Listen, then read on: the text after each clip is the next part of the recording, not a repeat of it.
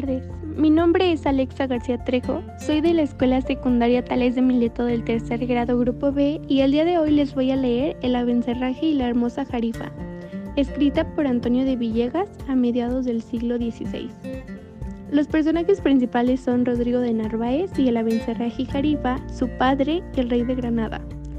La historia nos cuenta sobre Rodrigo de Narváez, quien después de triunfar en la guerra de Antequera y de triunfar en muchas batallas, es nombrado alcalde de Antequera y de Alora por el rey.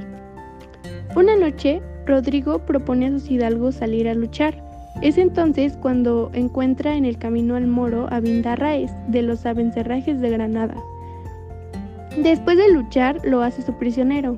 El moro le cuenta a Rodrigo su procedencia, que viene de los Abencerrajes de Granada, familia de linaje estimada por el rey por su gentileza, buena gracia, disposición y esfuerzo.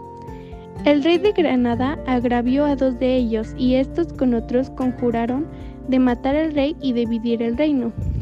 Fueron descubiertos y el rey los hizo degollar y su nombre dado por traidor.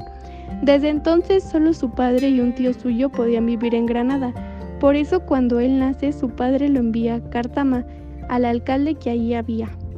Este tenía una hija, se criaron juntos y se fueron enamorando. Un día el rey de Granada envió al alcalde de Cartama a Coín y a él lo dejó allí separándolo de su amada. Ella le dijo que un día lo llamaría para que fuera en su busca. Y esa noche que lo encontró Rodrigo es cuando iba a buscarla. Cuando Rodrigo escucha todo y daba su generosidad, decidió dejarlo en libertad para que fuera a buscarla con la condición de que volviera en tres días. Y así sucedió. Pero él volvió con ella y desposado se lo dice a Rodrigo y le pide que le escriba una carta al rey para pedirle que el padre de Jarifa la perdone. Rodrigo acepta y se la envía. El padre los perdona y ellos en agradecimiento a Rodrigo le envían unos presentes entre ellos seis mil doblas saenes. Pero Rodrigo cree que no es necesario y se los manda de nuevo.